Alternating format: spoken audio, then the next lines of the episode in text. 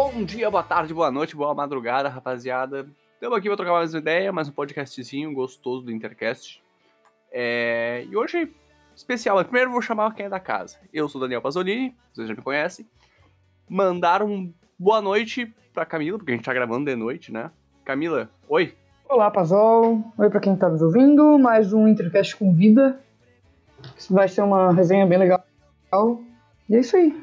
E hoje a gente tem um prazer de conversar aqui com ele, que é jornalista, profundo conhecedor do futebol sul-americano. É, ele é treinador em formação e colorado, senão não estaria aqui presente conosco. Então, Jimmy, falei tudo certo e como é que tu tá, meu querido? Alô, tudo certo sim. Salve, salve, Camila, Pazol. Prazer estar aqui com vocês para participar essa primeira vez aí e falar um pouco de Inter, embora não esteja animando muito, né? Ainda tem muita coisa para acontecer no Campeonato Brasileiro. Não exatamente aquilo que a gente esperava, mas coisas interessantes podem acontecer. Então, muito obrigado por topar, vir trocar essa ideia com a gente. E espero você que está nos ouvindo que você deguste esse programa com muito prazer, tá? Então, Jimmy, para começar, como é que tu se torna colorado assim? Eu sei que é uma pergunta meio, meio boba e tal, porque cada um tem uma história e às vezes a gente nem lembra como aconteceu, mas como é que começou a tua relação com o Inter, de família? Como é que aconteceu isso? Bah, cara, é bizarro assim tentar contar a história de como é que eu virei colorado porque é cabo de guerra aqui na minha família, né? A Ah, é? família do lado da minha mãe toda gremista e a família do lado do meu pai toda colorada, né? E o pior de tudo é que quando eu era pequeno, eu morei muito tempo com meu avô por parte de mãe, que é gremista doente. Eu tinha tudo pra ser gremista, mas só que não adiantou, cara. Por maior esforço que ele fizesse, não tinha como.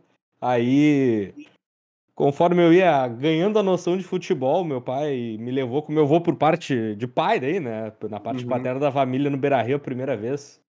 Entre Caxias em 2000, cara. Gaúchão entregando de 4 a 1 e ali já era, né, cara? Primeira vez no estádio, criança ainda, né? Ver aquele movimento todo, aquele ambiente lá. Então, por mais que não fosse uma época lá das melhores do Inter, precisava pouco, né, cara, pra impressionar uma criança e entrar naquele Beira-Rio gigantesco, né? Quando a gente é menor, a gente tem uma noção bem diferente das coisas. Óbvio que o Beira-Rio é enorme ainda hoje tudo mais, mas no olhar de uma criança, assim, é algo que impacta bastante, né? E eu, com seis anos de idade, fui no Beira-Rio e aí dali não teve como, né, cara? Ali virei colorado de vez, de uma vez por todas, e a parte do meu pai da família venceu esse cabo de guerra aí. Deve estar um clima bem gostoso, né? É, o churrasco deve estar maravilhoso, assim, hoje em dia. É, O, pi- o pior de tudo é que meu irmão foi pro lado da família da minha mãe, né? Meu irmão é gremista. Então é realmente meio a meio negócio aqui Pô, em casa. dividiu, dividiu mesmo. É, dividiu mesmo. E obviamente hoje a corneta come solta, né? Não tem como.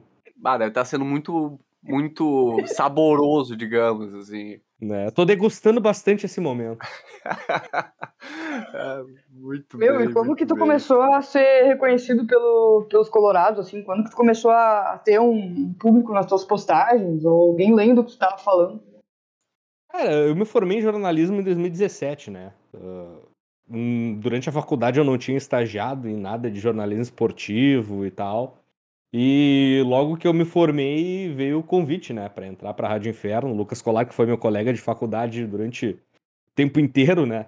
da- que eu estive na PUC, né? Me formei na PUC do Rio Grande do Sul. E o Colar, junto com o Thiago Suma, com o Wagner Jung, eles começaram o projeto, né? A nova fase da Rádio Inferno. E daí o Colar me convidou. E aí, a partir de então, a gente foi ganhando público, né? Obviamente, o reconhecimento veio vindo um pouco mais. E é bacana, né? Por um lado, claro que tem muita gente que chega pra te xingar, chega pra menosprezar o que tu faz, mas o retorno é bacana, cara, sempre. Eu gosto bastante de conversar.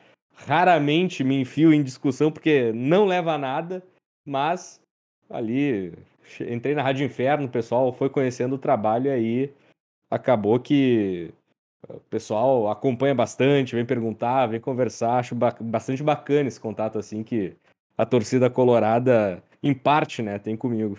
E, cara, assim, é- eu, eu te conheci já como, como uma referência no, no aspecto de profundo conhecedor do futebol sul-americano. Sempre ouvia uh, todos os comunicadores de Inter te ter uma referência nesse aspecto também. Como é que surgiu esse teu interesse para olhar para o futebol daqui? Porque muitas vezes a gente, como apreciador de futebol, vai olhar, sei lá, a Champions League, vai olhar os campeonatos, as ligas europeias, mas tu tem um conhecimento bastante aprofundado sobre as ligas aqui e sobre os jovens talentos que vão surgir, sobre quem é o cara que está se destacando no Uruguai, no, no, na Argentina, enfim. Como é que começou esse teu, esse teu processo de, de aprofundar o teu conhecimento das ligas daqui? Fico feliz que chama de referência, tá? É mentira, mas espalha, deixa sair. Fake news, mas essa aí eu gosto, tá? Mas. Uh, sempre, geralmente, assim, quando o Inter ia jogar Libertadores, Sul-Americano, alguma coisa assim, sempre senti falta, sabe, de consumir um conteúdo que uh, fosse um pouco mais profundo sobre uh, os adversários do Inter, sobre o que, que tá rolando aqui perto, o que, que o Inter pode encarar pela frente numa Libertadores, num campeonato que vai jogar, sabe? E, pô, ninguém faz isso, né, cara? Via muito pouco ali, 2015, 16, 17. E daí passei a me interessar, né, cara? Se ninguém faz, ninguém dá acesso, eu vou correr atrás. Então, veio, me despertou esse interesse assim, e aí foi fluindo, né, cara? Por mais que de vez em quando o negócio não seja muito bonito de ver um jogo do Campeonato Colombiano 10 horas da noite de um sábado, eu tô vendo de vez em quando, sabe? Então é, é muito mais pela curiosidade mesmo do que qualquer outra coisa. É, foi surgindo ao natural, sabe? E é bem bacana acompanhar, é uma coisa mais próxima da gente, algo que vai impactar muito mais a realidade do Inter, né? Que é o que interessa. Então Sim. acaba surgindo esse interesse, essa curiosidade é, bem bacana, né, cara? E acompanhando ano após ano o que, que surge aí pra gente ficar bem atento.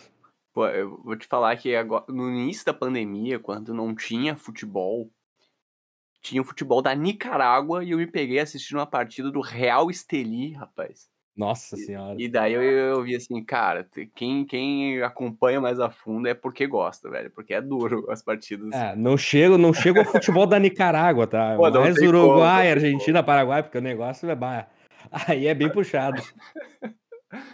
Camila, eu acho que eu não, eu não tenho nenhum, nenhum conhecimento do futebol fora daqui, nem sul-americano, nem europeu. Meu lado é o futebol do interior. Eu sou completamente fascinada por futebol do interior. Mas o que o pouco que eu sei foi porque tu falou no Twitter, ou porque eu escutei, tu ouvi, ouvi tu falar em algum lugar. E o que tu tens achado da atuação do Grossi trazendo esses, jogos, esses jovens estrangeiros, principalmente da, da do futebol sul-americano? Acho bem bacana, uma coisa que nos últimos anos a gente viu a torcida do Inter cobrando em massa, sabe? Uma atuação um pouco mais forte do Inter em pegar esses jogadores uh, fora do país, em reta final de preparação na categoria de base, para uh, achar atletas que possam contribuir com a equipe principal de menor custo, né? Ao invés de gastar sei lá quanto no medalhão de 32 anos, como o Inter adora fazer, adorava fazer nos últimos anos aí, traz o guri de fora, com qualidade, com capacidade de uh, se aprimorar dentro da realidade do clube e faltava muito isso, né? Faltava muito isso. Claro que é um começo de processo ainda que o Gustavo Grossi está fazendo. O resultado efetivo a gente vai ver talvez daqui dois, três anos, né? Um processo bem de longo prazo, mas esse primeiro passo é interessante, né? O Inter, uh, do tamanho que é, do, da magnitude que o Internacional tem no futebol sul-americano, se fechar tanto assim, né? Uh, em relação o que pode explorar de mercado, em relação ao que pode olhar no futebol daqui. E agora abre um pouco esse leque aí. Já veio Roquesta. E a gente espera que venham outros jogadores ainda, né? Que o Internacional siga nessa prospecção cada vez maior aí para poder arranjar jogadores com o mínimo custo, já que a fase financeira não é tão boa, e aprimorar eles, melhorar eles para que possam estourar no profissional e daquele retorno que a gente espera em campo e também nos cofres. É, eu acho que o ponto é bem por aí, porque a gente pensa o seguinte, hoje a elite do futebol brasileiro, pô, tem três times que se destacam, Flamengo, Palmeiras e Galo. como é que vai competir com esses times, né? Tu precisa de alguma É. maneira uh, fazer caixa. E eu acho que o trabalho do Gross passa muito por aí, porque, enfim, já há uma, um desnivelamento muito grande do Brasil em relação aos outros times da, da, da América do Sul, visto a final da Libertadores, os americanos, que são só brasileiros. E, enfim, tu também acredita que passa por isso, de pela, pela prospecção, por fazer caixa, porque a gente não vai ter o mesmo grana que eles, então não tem como competir, né? É, não, não, não acho que nem só questão de fazer caixa, é questão de encontrar também jogadores com valor competitivo dentro de campo, né? Ah, o, sim, o claro. caixa é um reflexo do que, que vai acontecer dentro das quatro linhas, do que o jogador vai apresentar. Primeiro tem que vir essa veia competitiva, uh, essa contribuição na hora da bola rolando, para depois pensar no lucro do jogador, né? Uh, acho que não é um jogador estrangeiro nem né? nada assim. Consequen... É consequência, né? Do... É, não, não é um jogador estrangeiro, sabe? Mas o Yuri Alberto é um exemplo que pinta é, eu tava, logo eu de cara, assim. É, é um jogador que formado na base do Santos, já tinha alguma rodagem profissional, mas uma oportunidade que pintava com ele uma dificuldade ali contratual com o Santos, não se acertava e tudo mais. O Internacional trouxe ali, pagou as luvas tudo mais. E agora tem uma expectativa tremenda de lucrar absurdos com o Yuri Alberto.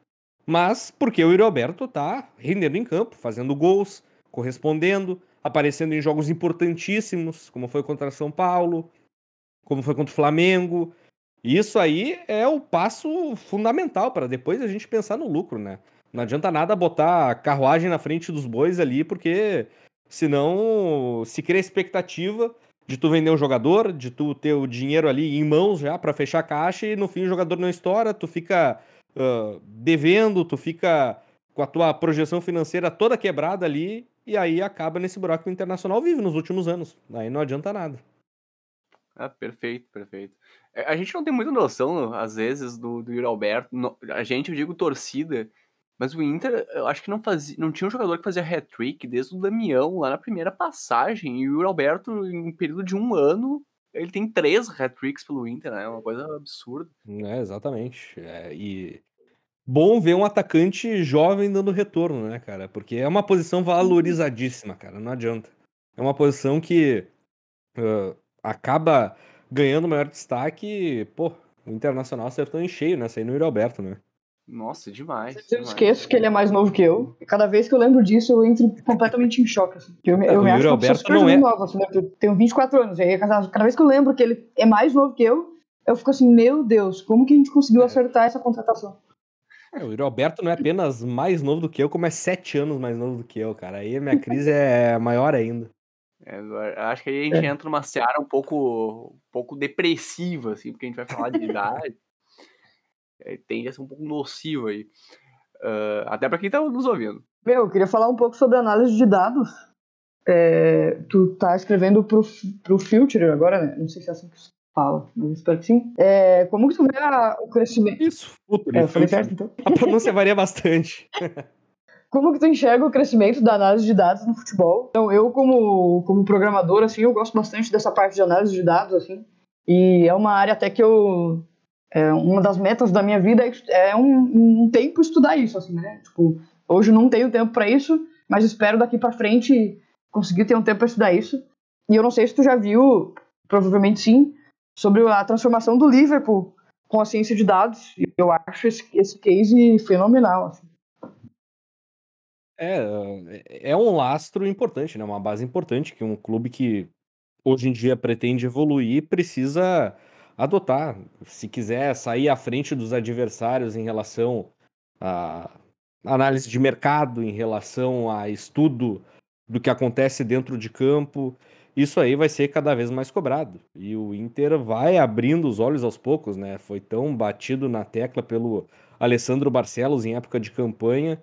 ah, esperamos que isso aí consiga dar um retorno, né? Eu, particularmente, não, não tenho muito conhecimento de como vem sendo feito esse trabalho dentro do internacional, em que pontos vem sendo utilizado, como está se dando né, esse, esse trabalho de análise de dados. O Inter tem contratado profissionais, né? Pelo menos isso eu tenho visto, tem contratado profissionais ah, que trabalham diretamente com isso. ah, e resta torcer para que a aplicação seja mais correta, né? Uh, claro que não vai ser o remédio milagroso que vai salvar o Internacional, porque no fim das contas, o dado que é extraído, que é analisado, é um suporte para tomar uma, uma decisão.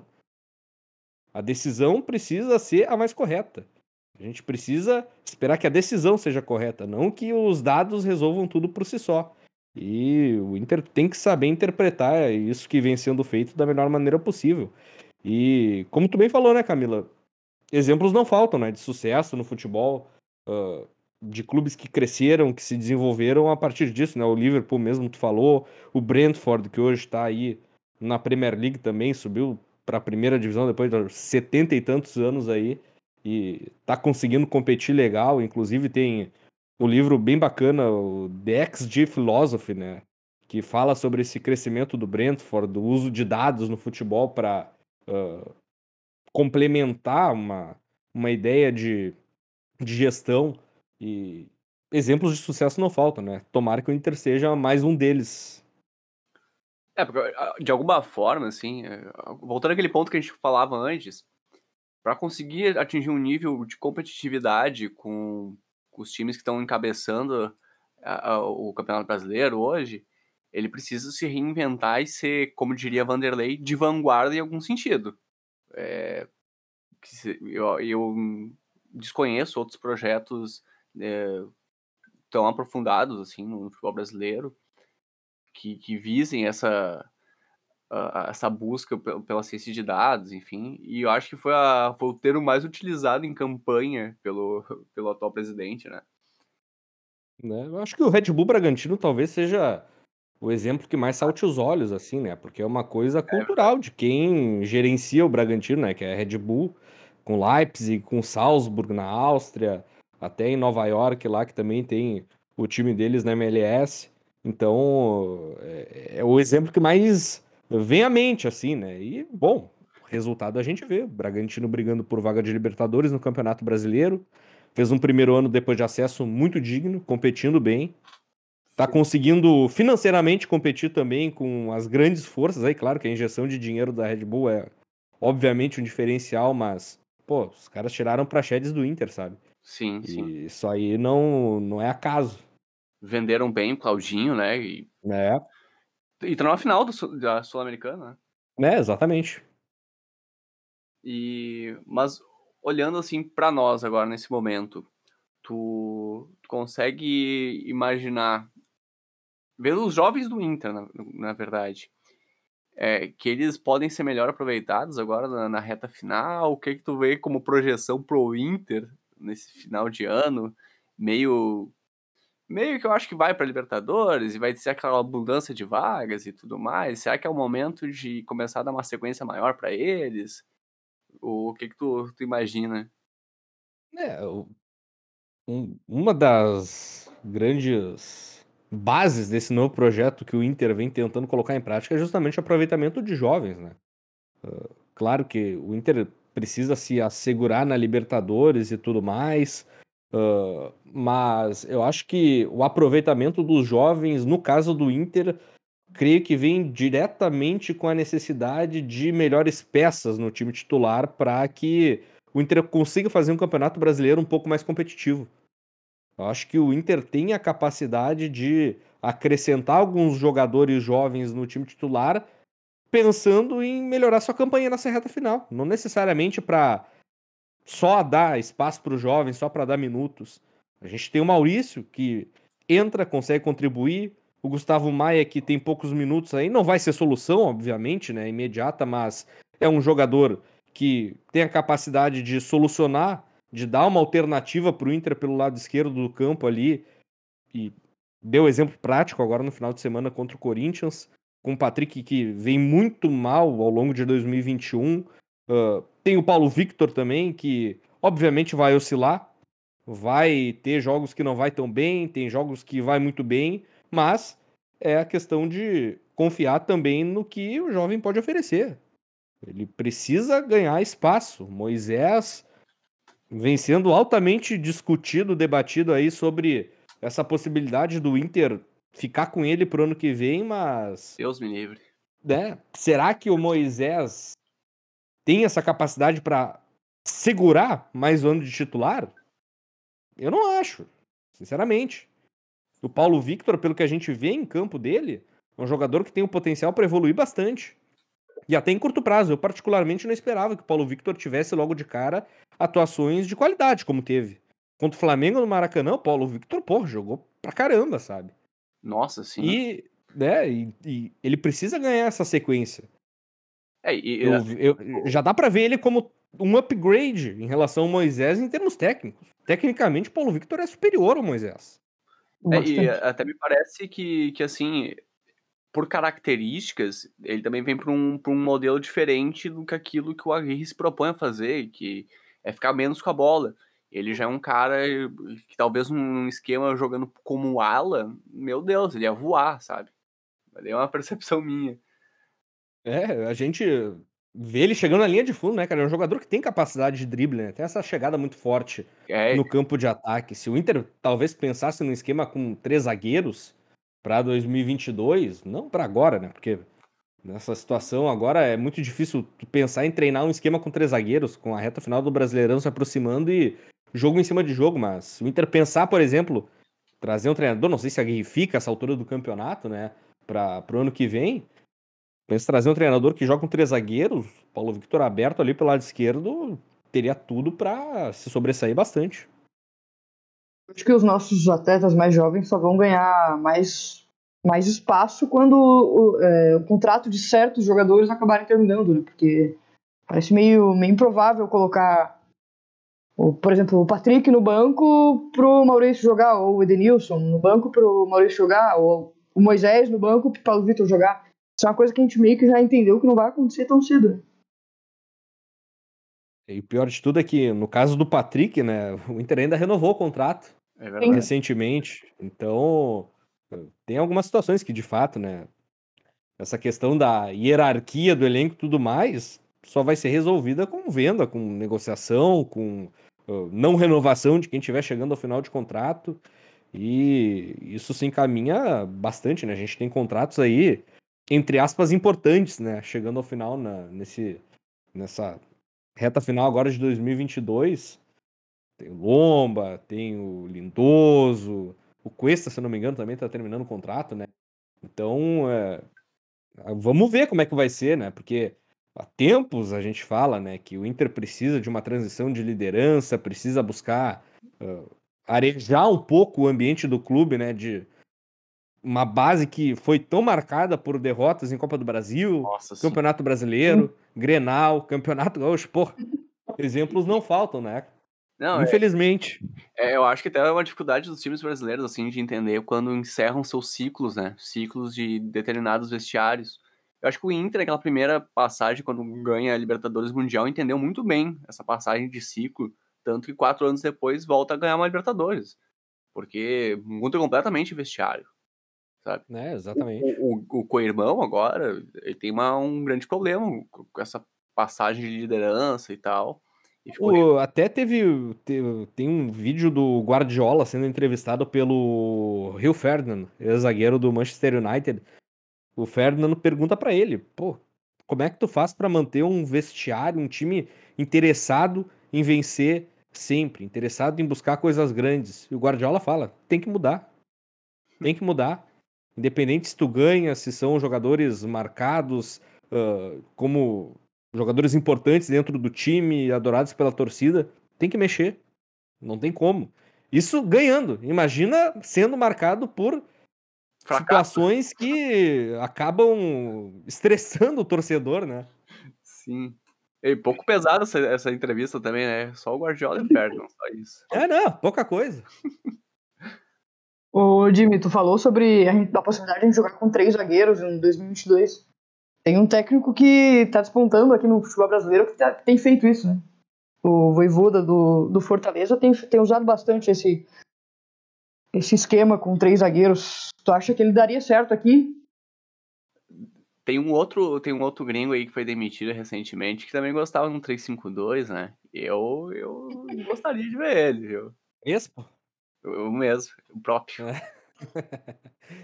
É, cara, o- o Voivoda, é, eu acho bem interessante o trabalho dele no Fortaleza, né? Acompanhava já ele antes no, no futebol argentino, no Defensa e Justiça, no Tajeres também de Córdoba, teve bons trabalhos lá nos dois times e até me surpreendeu bastante com o que fez com Fortaleza. Eu particularmente não esperava, né, que fosse esse estouro que está sendo aí logo na primeira temporada.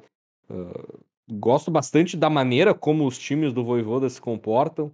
Gosto bastante da maneira como uh, ele pensa o jogo, de um time muito intenso, vertical com a bola. Uh, acho que teria grandes chances né, de funcionar aqui, mas infelizmente, pelo que eu posso perceber, né, do que eu vejo lá da imprensa cearense, o Voivoda está com a renovação praticamente encaminhada para o Fortaleza. Ele mesmo declarou que quer seguir, está feliz em Fortaleza, então acho que não vai rolar essa possibilidade aí. Eu indicaria, tu teria algum outro nome assim que tu pense do futebol sul-americano ou até mesmo de, de fora? De, te, de Eduardo técnico que daria. Tá, não, esse não pode, cara. Pô, Eduardo Esse Cudê não. não foi de princesa, rapaz. Que Pô, não seja o Eduardo Cudê. Ai, ai. Olha, um técnico que eu gosto bastante, que tem feito um bom trabalho no futebol argentino, é o Eduardo Domingues, do Colón. Eu- É um treinador que tem uma flexibilidade bastante grande em relação à, à formatação do time. Não, não é apegado exatamente a um esquema tático rígido, assim, sabe? É aquele cara que joga só no 4-3-3. Não, ele trabalha bastante com formações variadas, uh, sabe se adaptar muito bem à realidade daquilo que ele tem em mãos. Uh, venceu com o Colón agora a Copa da Liga Argentina na, na metade uh, de 2021, primeiro título nacional do Colón. E é um técnico que gosta bastante também dessa questão da marcação intensa em cima, no alto, pressionando saída de bola. Lembra muito um certo técnico argentino aí que eu acabei de citar em alguns aspectos até. xará dele. me agrada. Oi? Xará dele, inclusive. É, xará, xará dele. Eu gosto bastante do, do trabalho do Eduardo Domingues. Teve bom trabalho também no Huracan anteriormente, né? Não ganhou título, mas foi um time bem interessante de ver. Então, é um nome que me agrada bastante, assim, do que desponta no, no mercado sul-americano. O Eduardo Domingues do Colón é um que eh, me agrada pela maneira de jogar. E, bom, acho que a gente já vai se encaminhando pro final, né, Camila? Sim. Então, vou fazer um bate-bola aqui com, com o Jimmy. O joguinho mais ou menos assim.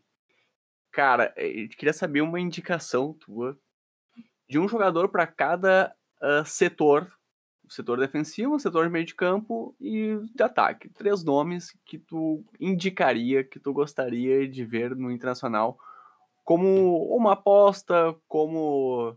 Claro, não vamos falar que Messi, pô, é algo dentro da nossa realidade, né? Pô, É pra brincar de Paulo Brax, assim. é, vão delete é, Pogba e, e Messi. Não, não dá. Ah, Mas algo dentro da nossa realidade, assim, que tu acha que seria alcançável no- no- na atual situação financeira do Inter e que daria uma resposta também, né? Ah, vamos ver. Começa pelo ataque, tá? Porque tá pintando como a principal necessidade do Inter entrando para 2022. Ah, é É. verdade, porque Um, é, É. Guerreiro acabou de rescindir contrato, e o Alberto, muito provavelmente, cheque em branco do Inter aí. e tomara que continue acontecendo esse leilão por ele para aumentar mais o preço, né? É, exatamente. Ah, pensando no ataque, primeiro, um jogador que eu gosto bastante e que eu acho que talvez pudesse pintar aí é o Evanilson, que era do Fluminense, está no Porto hoje em dia. Ah, fez uma boa passagem pelo Fluminense, né? Surgiu fazendo gols ali, adoidado no Campeonato Brasileiro. Foi pro Porto, não tá recebendo tantas oportunidades assim. Ah, é um jogador que tem essa definição muito apurada. E se continuar agora, nessa reta final de ano aí, ah, aqui no Brasil, nessa metade de temporada, chegando à metade de temporada europeia, assim, receber tantas oportunidades no Porto, não sei se seria um negócio interessante pro Inter, né? Buscar um empréstimo camarada, essa boa relação que o Inter tem com o É Porto verdade, sempre, né? Pô, já mandou o Peglo, já mandou também. Léo Borges, Que foi o o Léo Borges, é. Mandou pra lá. Então, pô, pode tentar aí. Alguma coisinha, né? O Evanilson acho que é um jogador bem interessante pra essa necessidade enorme que pinta pro Inter aí entrando na próxima temporada. Começando pelo ataque aí, né? alô Brax. É. Vamos, vamos ver, né? Vamos ver. empréstimo, né? Não tô falando de comprar, porque a gente sabe que o Inter tá meio complicado negócio de grana. No meio-campo, cara. No meio-campo, eu acho que. Olha. Meio-campo, sinceramente, não Bruno- sei te dizer. Bruno Silva. Ah, pelo amor de Deus, né? Elias! Elias! Deve estar sem contrato aí, chegando no final do ano. Mas, cara, meio-campo, te confesso que não me vem à mente nenhum de primeira, assim, sabe? E na defesa. Teria que ver também. Porque O defesa Jimmy também. saia justa. É, né? O único que. A primeira necessidade de cabeça que me veio é o ataque, cara. Eu tô muito preocupado com o ataque do Inter pro ano que vem. Muito preocupado. Porque. Pô, como a gente falou agora, né? O cenário com o Guerreiro rescindido, com o Yuri Alberto podendo ser vendido, sabe? Eu acho que é a primeira preocupação que vem na cabeça. Eu Nem tive tempo pra pensar em outras alternativas ainda pra outros setores. Mas. Deixa pelo menos essa sugestão do Evanilson aí. Talvez o. É que eu acho que até os outros setores tu tem algumas respostas caseiras, assim, que merece É, maior na base, rodagem, né? meio campo principalmente, né? O Johnny, o Johnny, pra mim, ele tem o melhor passe entre os, os três vo- primeiros volantes que o Inter tem no elenco. Ele tem o melhor Né? passe dele. E zagueiro a gente tá bem servido também, né? Eu acho que a gente precisaria contratar lateral. É, O Bruno Mendes seria o grande investimento. é cara. eu, eu, eu Ah, concordo. eu Bruno concordo. Mendes eu acho que é o, o- a, a carta na manga que o Inter tem para mercado, para janela assim no começo do ano. Acho que a prioridade uh, para botar grana mesmo seria adquirir o Bruno Mendes em definitivo, sabe? É. Não, É, é um empréstimo, o Inter manteria um jogador que tá dando um retorno tremendo. nem sabe? só pelo retorno técnico, mas pela identificação que ele criou com o clube. é Foi impressionante. Exato. Sim, pô, ação social com o Dunga e tal, cara, é muito bacana a identificação que ele criou com o clube, que chegou outro dia, chegou ontem aqui, e, enfim, vestiu a camisa, legal, né? É, exatamente. Até, então, pra zaga fica a sugestão, né? Adquire o Bruno Mendes em definitivo, pelo menos isso. Não, eu tô, eu tô fechado contigo também, eu acho que seria o investimento perfeito, assim, né? Até porque eu acho que é um jogador com potencial de revenda muito grande, já teve ah, sondagens, pelo menos algo que eu vi por cima do Atlético de Madrid, É o Atlético de Madrid. então Ele é Né? novo também, né? É novo, é novo pra caramba.